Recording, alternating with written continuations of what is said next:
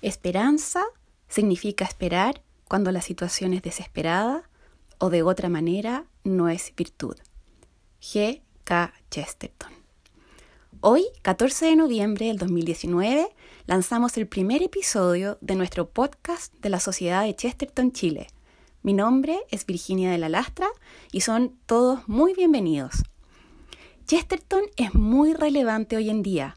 Escribió hace más de 100 años y sin embargo pareciera que escribió para los tiempos de hoy, incluso para el Chile de hoy. Él es el maestro del sentido común en estos tiempos en que se ha perdido la cordura. La esperanza no está de moda y por eso vivimos con tristeza y angustia. Y esperanza es justamente lo que trae Chesterton. La esperanza es una virtud que forma parte de las virtudes que Chesterton llama las virtudes alegres, no razonables. Ahora, ojo, por no razonables, Chesterton no está diciendo de que van en contra de la razón, sino que cada una de estas virtudes tiene una paradoja en su misma naturaleza, lo que no ocurre con las virtudes paganas o razonables tales como son la justicia o la templanza. Por ejemplo, la justicia es razonable. Esta consiste en encontrar algo que le corresponde a un hombre y dárselo. La templanza también es razonable. Esta consiste en encontrar el límite adecuado a una, indulgencia en particular y regirse por él. Por lo que estas virtudes paganas no son paradójicas en sí mismas. Pero, Chesterton dice, la caridad significa perdonar lo imperdonable, o de otra manera no es virtud. La esperanza significa esperar cuando la situación es desesperada, o de otra manera no es virtud. Y la fe significa creer en lo increíble, o de otra manera no es virtud. Chesterton dice que la esperanza es el poder de permanecer alegres en circunstancias que sabemos desesperadas. Es cierto, dice él, que existe un estado de esperanza que pertenece a las brillantes perspectivas de la mañana.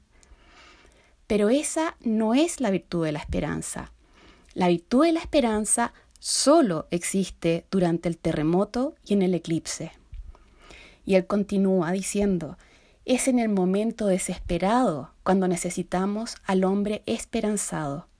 Y esa virtud o bien no existe en absoluto, o bien empieza a existir en ese momento. Es exactamente en el instante en que la esperanza deja de ser razonable cuando comienza a ser útil. Mientras las cosas sean realmente esperanzadoras, la esperanza es un mero halago o un cliché. Solamente cuando todo es desesperado es cuando la esperanza comienza a ser una verdadera fuerza. Al igual que todas las virtudes cristianas, la esperanza es tan poco razonable como es indispensable, porque la esperanza forma parte de las virtudes que descubrió el cristianismo, la fe, la esperanza y la caridad. Las virtudes paganas, como la justicia y la templanza, no son cristianas en su origen, sino que fueron adoptadas por el cristianismo. Chesterton insiste en que el primer hecho evidente es que las virtudes paganas son las virtudes tristes, mientras que las virtudes místicas de la fe, la esperanza y la caridad son las virtudes alegres y expansivas. Por lo tanto, Chesterton hace mucho énfasis en que la virtud de la esperanza es una paradoja, que mientras más desesperada es la situación, más esperanzado debe estar el hombre. Pero Chesterton también usa imágenes para describir esta virtud. La esperanza es lo que nunca abandona a los hombres, pero que siempre con atrevida diplomacia amenaza con abandonarlos. Ella ha residido y controlado a todos los reyes y turbas de gente, pero con el aire de un peregrino que está de paso. Es lo que ha abrigado e iluminado a los hombres desde el principio del Edén con un eterno resplandor, pero que es el resplandor de un eterno ocaso.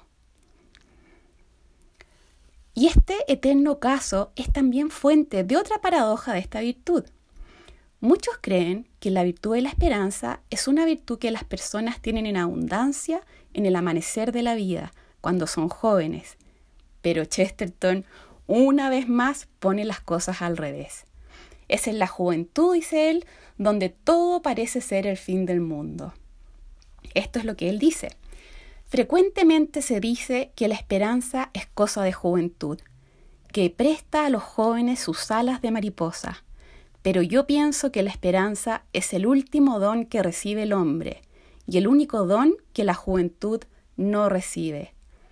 La juventud es fundamentalmente el periodo donde un hombre puede ser lírico, fanático, poético, pero es el periodo en que un hombre puede sentirse radicalmente desesperado.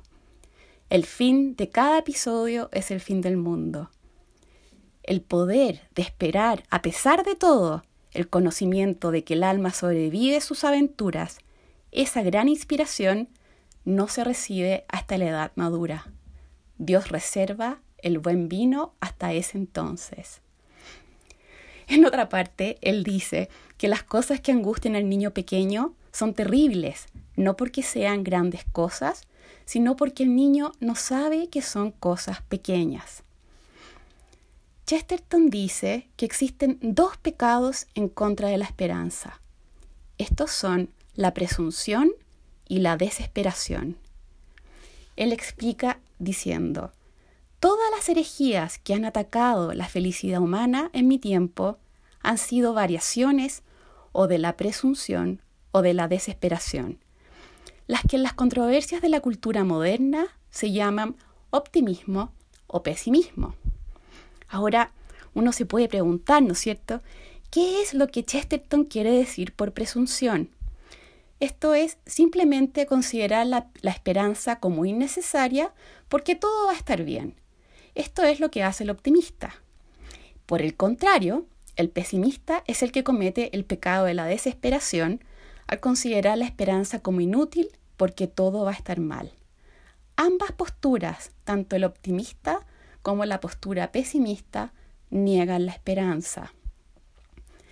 Tanto el dolor como el gozo están íntimamente asociadas con la virtud de la esperanza. Dale Alquist, el presidente de la Sociedad Americana de Chesterton, nos dijo las siguientes palabras en la conferencia anual.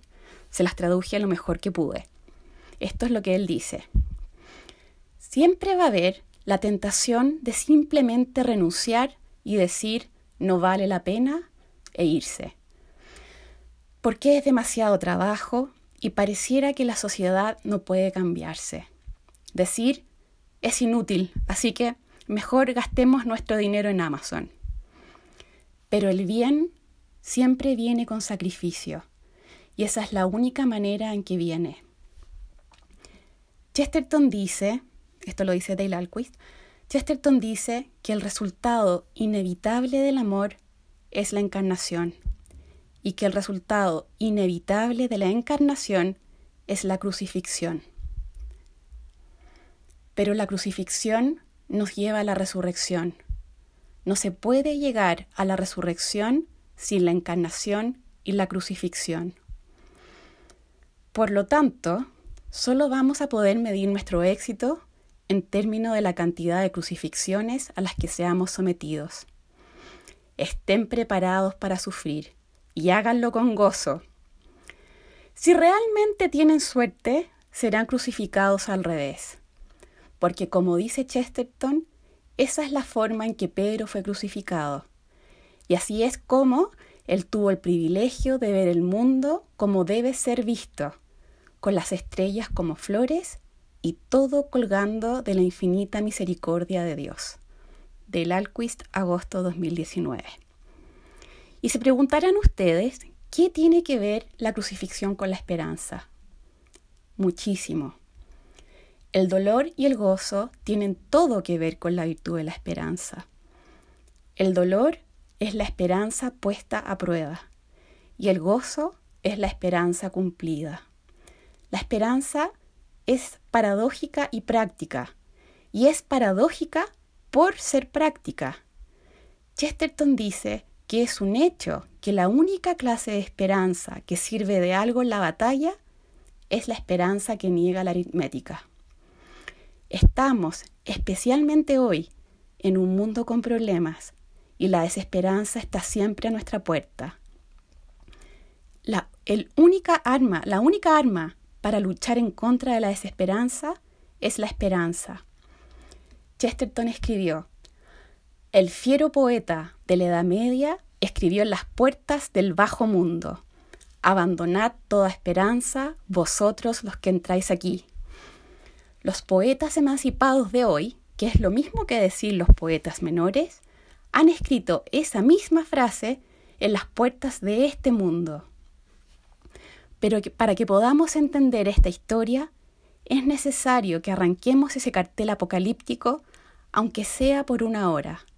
Es imperioso que restablezcamos la fe de nuestros padres, aunque solo sea por una, como una atmósfera artística. Si tú, que lees esta historia, eres un pesimista, olvida por un momento los placeres del pesimista. Sueña en un momento de locura que el pasto es verde. Olvida ese saber siniestro que crees tener tan claro. Reniega de ese conocimiento mortal que crees conocer. Entrega la misma flor de tu cultura, renuncia a lo más preciado de tu orgullo, abandonad toda desesperanza vosotros los que entráis aquí. Muchas gracias por habernos escuchado. Nosotros les damos los agradecimientos a Dale Alquist y a la Sociedad Americana de Chesterton por su apoyo. Si quieren saber más, pueden visitar nuestra página sociedadchestertonchile.cl o escribirnos a sociedadchestertonchile.com gmail.com.